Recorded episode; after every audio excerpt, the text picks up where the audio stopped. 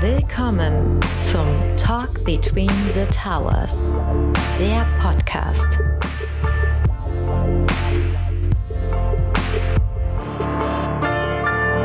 Herzlich willkommen zu einer neuen Ausgabe unseres Talk Between the Towers. Wir melden uns heute wieder virtuell verbunden in unserem internen Team aus unseren Homeoffice Studios. Mit mir in der Runde sind wieder der Augustin. Hallo Augustin. Hallo Dirk, grüße dich. Und der Sebastian ist auch mit dabei. Hi. Hi Dirk, freut mich wieder dabei zu sein. Ja, hi ihr zwei. Wir starten weiterhin so ein bisschen in dieses Jahr und heute haben wir uns vorgenommen, mal einmal kurz nochmal einen Rückblick zu machen schon für dieses ganz neue Jahr. Wir schauen zurück in die letzte Woche, da hatten wir unseren ersten Between the Towers Event und da ging es um Upcoming Changes, also was sozusagen die aktuellen Themen, die uns im täglichen Leben, im Arbeiten umtreiben, für dieses Jahr im Grunde bedeuten. Und da wurde gesprochen mit Kirsten Weißbender aus der Commerzbank, mit dem Paul Morgenthaler von Commerz Ventures, dem Nikolai Skatschkow, oh sorry Nikolai, von Circular und mit dem Kurosh Daniel Habibi von Carl Finance. Und ich fand, das war eine interessante Runde. Ne? Von unserer Seite war der Matthias, unser Geschäftsführer, Matthias Leis noch dabei, hat das Ganze so ein bisschen angeleitet und die haben schon einige interessante Themen betrachtet. Wie fandet ihr das grundsätzlich? Ich fand, es war eine, war eine super spannende Runde, weil man nochmal von verschiedenen Playern oder verschiedenen Persönlichkeiten gehört hat, wie die die Situation empfinden und auch wie sie die Zukunft so ein wenig einschätzen. Und ein Thema, was ich ganz besonders spannend fand, ich glaube, der Korosch hat es erwähnt gehabt direkt am Anfang, war das Thema Bewerber in, in Zeiten von Corona. Also wenn, wenn sich jemand beim Unternehmen bewirbt, wie wichtig das für den Bewerber ist und wie wichtig das auch für die Company ist und wie der ganze Prozess sich mittlerweile gestaltet. Und seine Kernaussage war eigentlich, dass Bewerber viel größere Probleme oder Bauchschmerzen haben, wenn sie sich nur online oder virtuell bewerben und das Unternehmen eigentlich weniger ein Problem damit haben, beziehungsweise Karl Finance auf jeden Fall weniger ein Problem damit hat. Ja klar, also wir, man ist ja im Unternehmen mehr oder minder gezwungen, oder die meisten sind es, von zu Hause zu arbeiten, remote zu arbeiten, per Video, über Remote-Tools etc. Ich glaube, das ist tatsächlich ein valider Punkt, wenn man als Bewerber dann hingeht und man kennt Bewerbungsgespräche, dann das Ganze aber remote durchführen zu müssen, mehr oder minder, ne, ist wahrscheinlich so ein Extrem, so eine Herausforderung, weil man halt nicht täglich, vielleicht nicht täglich remote arbeiten konnte bislang, ne? Noch nicht. Das ist vielleicht auch eines der upcoming Changes. Das äh, haben sie gestern, glaube ich, nicht zu Ende diskutiert, aber vielleicht ändert sich das ja auch in der Kultur, sage ich mal, Mitarbeiter anzuwerben und neue äh, Stellen als Arbeiter zu finden, dass man, dass man halt sich auch auf diese Sachen einlässt. Also äh, ganz ehrlich, die Entwicklung gab es ja auch so ein bisschen vorher schon, ne? so mit äh, Videobewerbung, bevor überhaupt ein erstes Gespräch geführt wird, äh, muss ich schon mal irgendwie so eine Kurzbewerbung per Video einreichen, die schon durch einen Auswahlprozess läuft. Also in die Richtung ging es schon, hat das Ganze jetzt vielleicht auch nochmal verschärft. Aber ich finde es auch interessant, es gibt die zwei Seiten, ne? Und die sind schon sehr unterschiedlich. Es kann aber auch sein, dass es auch die Wichtigkeit widerspiegelt für die jeweilige Person. Wenn du dir ein Unternehmen anschaust, auch auf Makroperspektive, wie viele Leute werden jedes Jahr eingestellt beim Großunternehmen, eventuell fünf Prozent der, der Belegschaft, die allein ersetzt werden muss. Ja, und dann, wenn du dir zum Beispiel Beratungen anschaust, dass du, dass 20 Prozent der Belegschaft jedes Jahr nur ersetzt werden müssen und dann ist noch gar nicht eingerechnet, dass du auch, auch wächst. Ja, das bedeutet, du machst es jeden Tag, du machst es sehr häufig. Der Bewerber hingegen macht es wirklich nur ein paar Mal. Im besten Fall, der hat vielleicht fünf Bewerbungsgespräche, weil er genau die fünf Unternehmen irgendwie toll findet und sich genau bei dem bewirbt. Also die Erfahrung, also wahrscheinlich arbeiten geht virtuell, ja, aber so eine super wichtige Entscheidung für einen Bewerber, das machen die wahrscheinlich noch nicht so virtuell. Und ich kann das auch nachvollziehen, weil schaut euch mal an, wie häufig wechselt man den Job, ja. Im besten Fall nicht so häufig, weil man eigentlich happy ist bei seinem bestehenden Arbeitgeber. Aber wenn es dann mal so ist, dann willst du, glaube ich, schon deinen Chef, deine Kollegen auch einfach mal persönlich treffen und nicht nur virtuell treffen.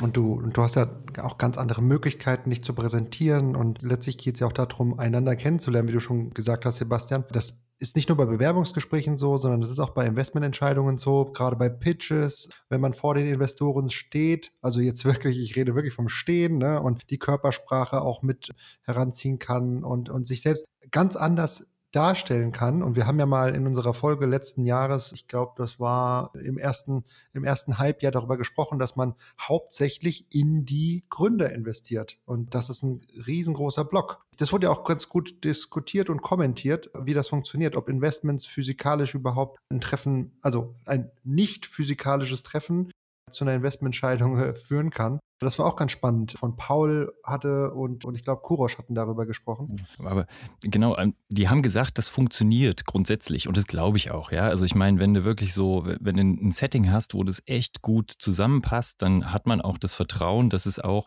ja, was wir gerade so rausgearbeitet haben, so zwischenmenschlich funktioniert, ja. Und das kannst du aber nach wie vor einfach, glaube ich, am schwierigsten bewerten über, über das Medium Internet, ja. Und daran muss man gucken, ob man das noch besser hinkriegt. Und da ist es, glaube ich, auch wichtig, dass man von der Kultur her, zumindest um nochmal kurz zu den äh, Bewerbervorgängen zurückzukommen, dass man dann auch das, das Onboarding so hinkriegt, dass man die, die Leute, die neu anfangen, trotzdem richtig involviert ins Team und irgendwie mit reinholt. Ja, und da gibt es, glaube ich, auch noch Riesenunterschiede. Und keine Ahnung, ob gibt es vielleicht auch andere Ansätze noch in Investitionsprozessen, wo man sich da, wie man sich da noch besser kennenlernen kann. Vielleicht gibt es da auch lustige Spielchen, mit denen man das Onboarding machen kann. Hm. Aber ja, da, da tut sich, glaube ich, auch aktuell noch viel und das wird vielleicht auch was werden, was in 2021 sich noch weiterentwickelt. Weil ganz ehrlich, also selbst wenn wir sagen, es kommt irgendwie so nach und nach wieder eine gewisse Normalität rein, ich glaube nicht, dass wir wieder gerade bei diesen zwei Prozessen komplett auf den Status quo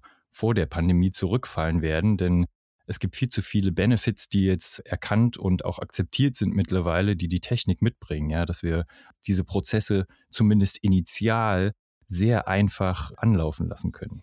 Und ich finde aber, der Paul hat es ja gut angesprochen, also was du auch gerade erwähnt hattest, eigentlich, dass man in die Gründer investiert und dass man sich vor einem Jahr vielleicht noch gar nicht vorstellen konnte, einen Deal komplett remote zu machen. Das war bei uns ganz genauso. Vor einem Jahr haben wir gesagt, die Leitlinie, okay, wir haben zwar jetzt Corona, aber wir wollen trotzdem immer noch mal den Gründer sehen oder das Gründerteam sehen. Und jetzt im, jetzt im Jahreswechsel ist es bei uns genau andersrum stattgefunden, wo wir gesagt haben, okay, wir machen es nur remote, weil es auch so geht. Aber und das ist, glaube ich, der interessante Punkt dann auch beim Investieren oder gerade im Venture Capital, das Feedback zu deinem Investment, also performt das gut, ist es nicht so gut, das bekommst du ja in der Regel erst nach ein paar Jahren. Ja, das bedeutet, wir investieren heute und bekommen richtiges Feedback erst, ob das wirklich gut war, nach fünf Jahren vielleicht, ja.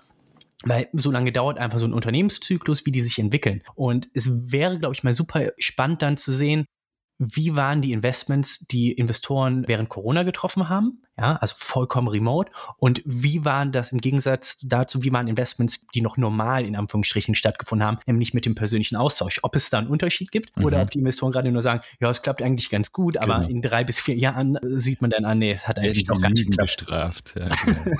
genau ja. Das wäre echt eine spannende Statistik zu sehen, weil du dann auch die Möglichkeit jetzt aktuell hast, Bewerbungen oder Investments zu tätigen, die räumlich ganz anders sich darstellen. Ne? Also sprich, dadurch, dass es eh remote stattfindet, ist es egal, ob du jetzt bei dem Gespräch in Berlin oder in Budva sitzt. Es kommt über die gleiche Leitung und wir haben die gleiche Nähe. Ne?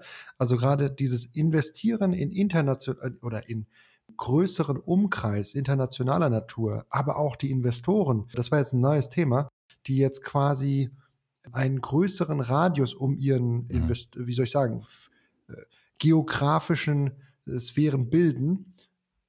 Wird die Konkurrenz da auf der Investmentseite größer? Sebastian, wie siehst du das? Ist das ja, so? Genau, Frage an dich, Sebastian, weil das habe ich gestern, als ich zugehört habe, mich auch gefragt, ob wir, also sage ich mal, unsere Kriterien, wo wir ja schon so relativ auf den deutschsprachigen Raum zumindest eingeschossen sind, ob wir da auch drüber nachdenken. Also ich mhm. weiß, dass wir auch mal über den, na, Tellerrand ist nicht, über den Europa-Grenzenrand hinaus gucken hier und da, aber denken wir da drüber nach?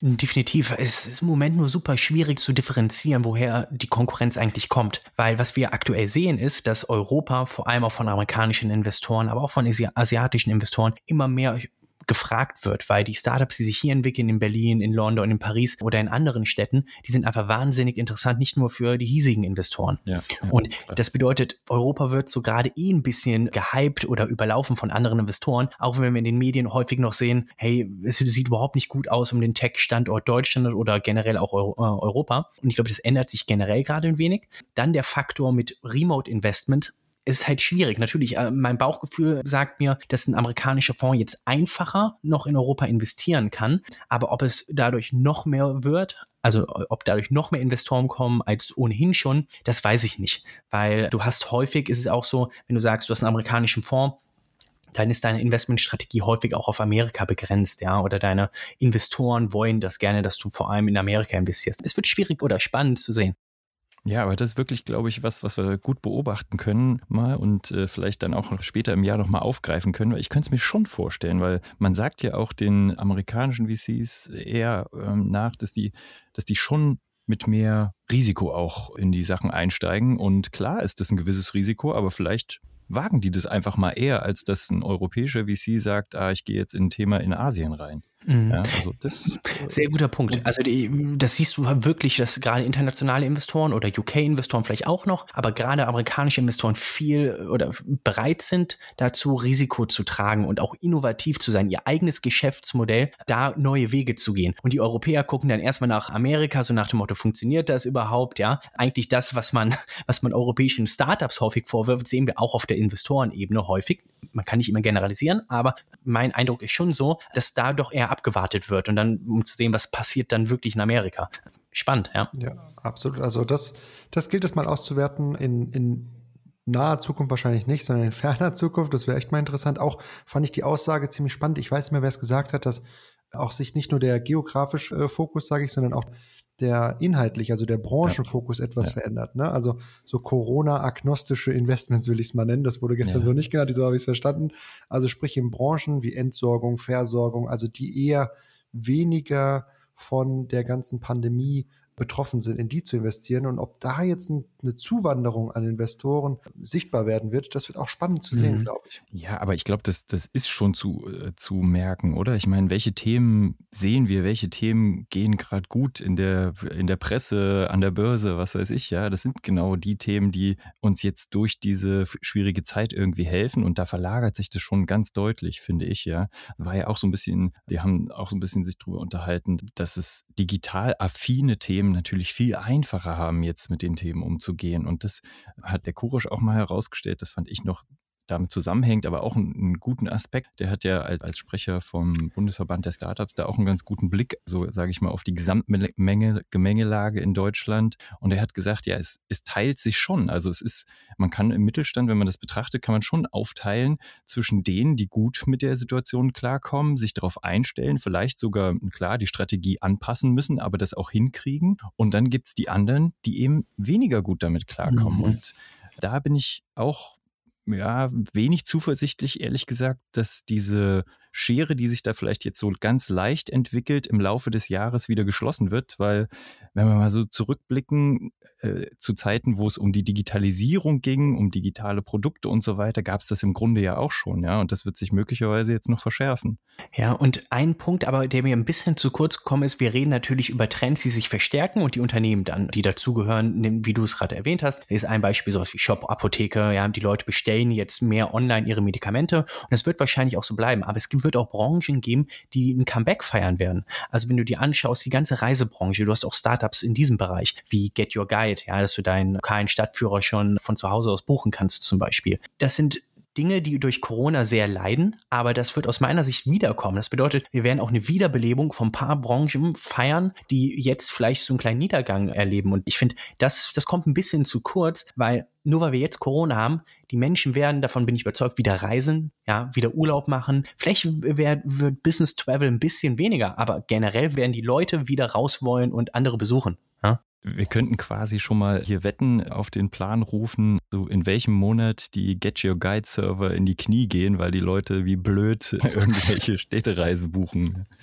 Ja, ich glaube da wirklich dran und letztens auch wieder Statistiken sehen, was, was für mich super überraschend war, wie gut doch viele Menschen durch die Krise gekommen sind. Ja, also klar, du hast Branchen, die extrem hart getroffen sind, Kulturbranche, Veranstaltungsbranche, gar keine Frage. Aber wenn du dir den Großteil der Menschen anguckst, die auch ein bisschen abgefedert wurden in ihrem Fall durch staatliche Hilfsprogramme, siehst du, dass die Sparquote von vielen Menschen extrem gestiegen ist in den letzten Monaten. Ja, und die das Geld ja gar nicht wohin mit ihrem Geld. Ja, ich meine, ich habe mich angeboten, aber keiner kam zu mir. Ja. genau. Aber äh, die müssen das Geld auch irgendwann wieder ausgeben. Ja, also ja, aber das klingt, müssen sie auch wirklich, weil ich glaube, wenn man die Business-Seite noch ein bisschen genauer anschaut, ist das dicke Ende noch lange nicht erreicht. Also was das angeht, äh, habe ich echt so ein bisschen Bauchschmerzen für 2021. Da kommt schon noch eine fette Welle auf uns zu, glaube ich. Also gerade so im Bereich Kultur, Reisen, Gastro, da, da geht wahrscheinlich vielen Unternehmen im Moment wirklich nicht gut. Und die Frage ist, selbst wenn es wieder anläuft, ob die es dann schaffen. Ja, weil dann, da, da wird es ja auch einen Wettlauf geben dann.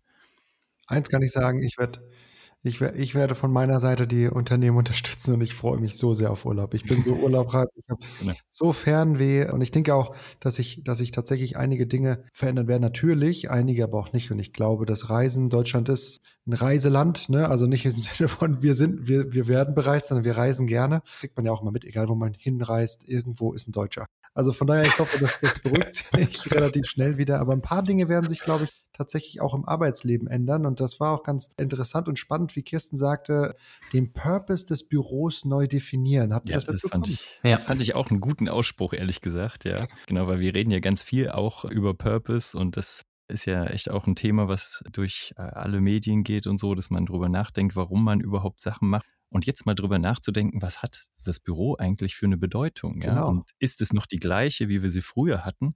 Das fand ich gut, ja. Und ja. das hat ja bei den anderen Diskussionspartnern auch echt Anklang gefunden, die das direkt auch aufgegriffen haben, ja. Ja, und du kannst das Thema halt auch noch viel weiter denken, weil es geht hier vordergründig natürlich ums Büro, aber wenn der Purpose, wie Kirsten gesagt hat, vom Büro sich ändert, wie ändern sich dann komplette Städte und damit auch die Gesellschaft? Weil wenn du halt nicht ins Büro gehst, um stille zu arbeiten, dann wirst du es von zu Hause machen. Dann, das brauchst du nicht unbedingt in Frankfurt, Berlin machen, sondern das kannst du auch im Speckgürtel machen, das kannst du oder noch weiter weg, das kannst du von überall eigentlich machen. Und dadurch ist es nicht nur eine Diskussion primär ums Büro, sondern auch sozusagen um die Dinge, die damit zusammenhängen. Und ich glaube, das unterschätzt man, was alles an einem Büro hängt. Also eine ganze, die Städte sind da drumherum aufgebaut, ja. Also wir fahren mitten in die Stadt, um dort zu arbeiten, ja. Und wenn das nicht mehr so stattfindet, ich glaube, das, das sind Entwicklungen, die wir jetzt vielleicht noch gar nicht vorhersehen können.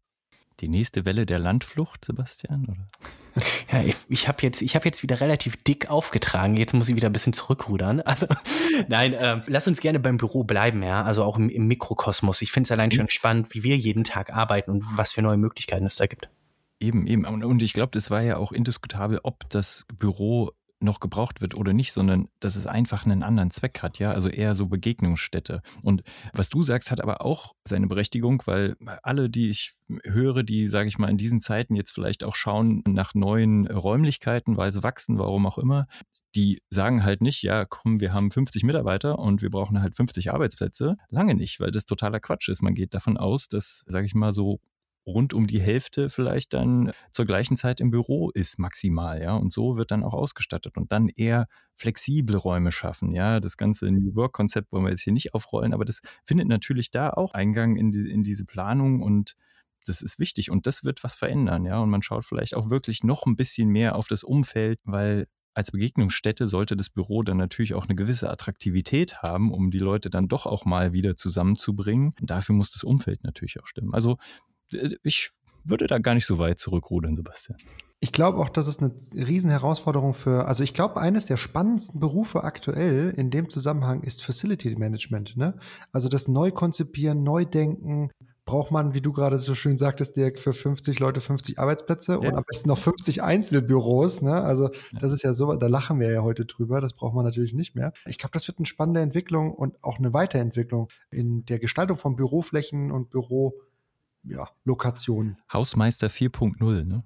Also Facility Manager war ja immer der schöne Begriff für Hausmeister, aber ich finde es total berechtigt, Augustin, weil mein, das, das wird super wichtig werden, wenn wir nämlich flexiblen Raum haben, dann muss sich ja auch jemand darum kümmern, dass der auch organisiert ist, ja. Also, keine Ahnung, das kennen wir alle, wenn du so einen Kreativraum hast, wo du Workshops gut drinnen machen kannst, dann muss der halt auch hier und da mal aufgeräumt, aufgestockt mit Materialien versehen werden und so. Und da muss jemand für zuständig sein, ja. Und klar, da ändern sich auch diverse Stellenbeschreibungen rund um das Office, ja. Ja, aber es ist doch trotzdem erstaunlich. Ich meine, wir sind jetzt so lange schon im Homeoffice und wir sehen die ganzen positiven Seiten. Und vor Corona hat sich diese, diese Art von Arbeit, wie wir heute ja, arbeiten, eigentlich nur in Innovationslabs abgespielt und vielleicht irgendwelche, nennen wir es mal, Utopisten haben das Ganze durchgespielt, mal wie das so aussehen kann, ja. Und jetzt man kann fast sagen, wurden wir oder der größte Teil oder der größte Teil der Belegschaft wurde gezwungen zu seinem Glück, ja, und Führungskräfte wurden gezwungen zu ihrem Glück, dass sie einfach umstellen mussten auf Remote Work und wir sehen hier auch die ganzen positiven Seiten. Klar, es gibt auch negative Punkte, ja, aber die sind, glaube ich, das kannst du nicht mehr wegdiskutieren, wie, wie positiv das wirklich ist. Aber ich finde, klar, positiv gerade gesagt, aber wenn wir uns auch auf die negativen Seiten mal fokussieren, das ist gerade Kultur am Arbeitsplatz, ja. Also wir reden darüber für, gerade für Startups ist das, ist, glaube ich, die zwei Hauptpunkte für Mitarbeiterakquise ist der Purpose, den wir eben besprochen haben. Also was will das Unternehmen erreichen? Welchem vielleicht auch gesellschaftlichen Zweck dient es? Aber danach kommt auch dran direkt die Arbeitskultur. Die Menschen wollen mit jungen Leuten vielleicht zusammenarbeiten oder einfach anders zusammenarbeiten, remote, so wie sie sich das gerne vorstellen würden. Und wenn, wenn du diese Kultur nicht mehr so gut aufrechterhalten kannst, weil du auf einmal remote arbeitest, das ist ein riesiges Problem. Nicht nur für Großunternehmen, vor allem auch für Startups. Und da bin ich gespannt, was sich für Lösungen dort entwickeln. Absolut, da muss man methodisch irgendwie dagegen wirken. Ne? Also was kann man da machen? Ich glaube, die Geheimwaffe der Kultur hatte Paul auch erwähnt und Kirsten hatte da ein ganz spannendes, also ich habe, wir haben es ja nicht, aber ein ganz spannendes Tool, Check-in, Check-out. Ne? Also nicht nur wegen Zeitmanagement, dass man sagt, wann ist man da, wann ist man halt nicht da, weil von zu Hause bist du halt immer erreichbar. Und vor dem Bildschirm zu sitzen den ganzen Tag, dass das überanstrengend ist, ist klar, Augen bewegen sich kaum. Aber wie kriegt man es dann hin, trotz der gleichen und das Format bleibt gleich, es ist ein Display. Wie kriegt man es dann hin, die Kultur aufrechtzuerhalten? Ich glaube, das ist echt eine schwierige, schwierige Fragestellung, echt eine Herausforderung auch für Startups, aber auch für Großunternehmen. Ja.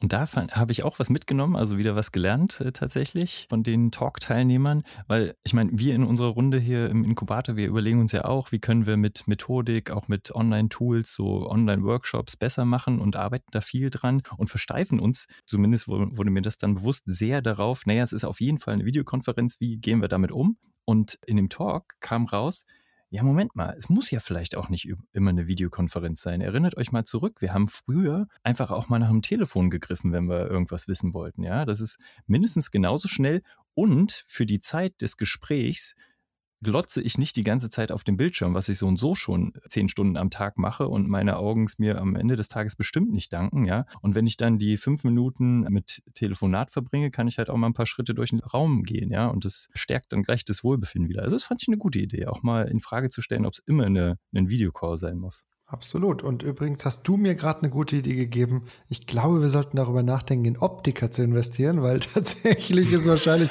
die, die Anzahl der Brillenträger wird wahrscheinlich nach Corona exponentiell steigen. Also ja. vielleicht, vielleicht haben wir ja auch direkt eine neue Geschäftsidee. Ja? Wir können vielleicht so Brillen bauen mit Blaulichtfilter direkt. Sehr gut. Spannendes Between the Towers. Letzte Woche Dienstag. Jetzt, was steht als nächstes an? Ich glaube am 2.3., oder? Genau. Das nächste Between the Towers Event ist am 2.3. Das ist wie jedes Mal der erste Dienstag im Monat. Also das haben wir ja jeden Monat so. Und thematisch geht es so ein bisschen in eine ähnliche Richtung, wie wir jetzt schon angediskutiert haben hier in der Runde. Das heißt, wir gucken weiter darauf, was uns erwartet und es wird darüber diskutiert, wie eine geschickte Strategieentwicklung für diese turbulenten Zeiten aussehen könnte. Also was man als Startup oder Unternehmen vielleicht so mal überdenken sollte und aus gewohnten ja, Vorgängen vielleicht mal was Neues probieren sollte. Also wird bestimmt super interessant. Und ein zweiter Punkt ist da auch noch interessant, nämlich die Zusammensetzung der Teilnehmer. Aber da will ich jetzt nicht zu viel spoilern. Lasst euch da mal überraschen. Oder noch besser, damit ihr es auch nicht verpasst, das Event und auch die folgenden, meldet euch doch gerne zu unserem Newsletter, der netterweise Mein Letter heißt, an. Das könnt ihr machen auf unserer Webseite www.mein-inkubator.com. Da gibt es unten einen Link, wo ihr euch registrieren könnt und dann verpasst ihr nichts mehr und seid immer bestens informiert. Ja, Jungs, gibt es noch irgendwie einen Ausblick von unserer Seite für 2021. Der Matthias hat tatsächlich die Diskussionsrunde geschlossen mit Vorfreude auf Urlaub und Feiern und wenn es gut läuft, back to the new normal. So hat er es, glaube ich, gesagt. Fand ich gar nicht so schlecht. Relativ offen gestalten. Ich glaube, es fällt uns ja allen schwer, so ziemlich konkrete Perspektiven aufzuzeigen. Aber also dem kann ich mich zumindest anschließen. Habt ihr noch andere Ideen? Also ich finde, das sind gute Punkte. Also Reisen, wenn wir über die Freizeit reden, ist natürlich das eine, eine der großen Punkte. Aber auch einfach wieder die Kollegen so ein bisschen im Büro sehen. Das ist, glaube ich, das, worauf ich mich am, am meisten freue. Das sage ich jetzt nicht nur, weil ihr beide mich gerade so anguckt. Keine Frage. Das hätte ich auch so gesagt. ja, das Witzige ist, ich habe überlegt, was ich jetzt sage. Und, und mein erster Gedanke war Urlaub machen. Tatsächlich, ich habe da richtig Lust drauf, mache ich im Moment gar nicht. Und zweite ist mal wieder wirklich ausgiebig zu feiern im Sinne von mal Geburtstage wieder zu feiern oder einfach, einfach sich mal wieder in größerer Gruppe zu treffen. Da freue ich mich wirklich sehr drauf. Ja. ja. können wir, glaube ich, unterschreiben. Bei dir geht es wieder in die Berge, vermute ich. Unbedingt, sobald ich, sobald man mich lässt, werde ich das tun, ja. Kletterst du los, sehr gut. Nur gut, ich will, ich, ich kann es nicht akzeptieren, wenn wir eine Folge haben, in der ich es nicht gesagt habe. Falls ihr Anregungen habt, Wünsche an Themen, irgendwie uns etwas mitteilen möchtet, dann bitte an folgende E-Mail-Adresse talk at between-the-towers.com. Wir freuen uns auf jeden Beitrag. Genau, sagt uns gerne auch, was ihr erwartet von 2021 und worauf ihr hofft, was eure Wünsche und Hoffnungen sind. Dann können wir die auch mal hier mit aufgreifen. Oder vielleicht auch Themenvorschläge, worüber wir reden können im, im aktuellen Jahr. In diesem Sinne, herzlichen Dank, Jungs. Macht es gut. Herzlichen Dank auch an die Zuhörerinnen und Zuhörer. Vielen Dank, dass ihr uns wieder gelauscht habt. Und wir melden uns in Kürze wieder mit einer nächsten Runde. Bis dahin, macht es gut. Macht's gut. Macht's ciao, gut. ciao. Ciao, ciao.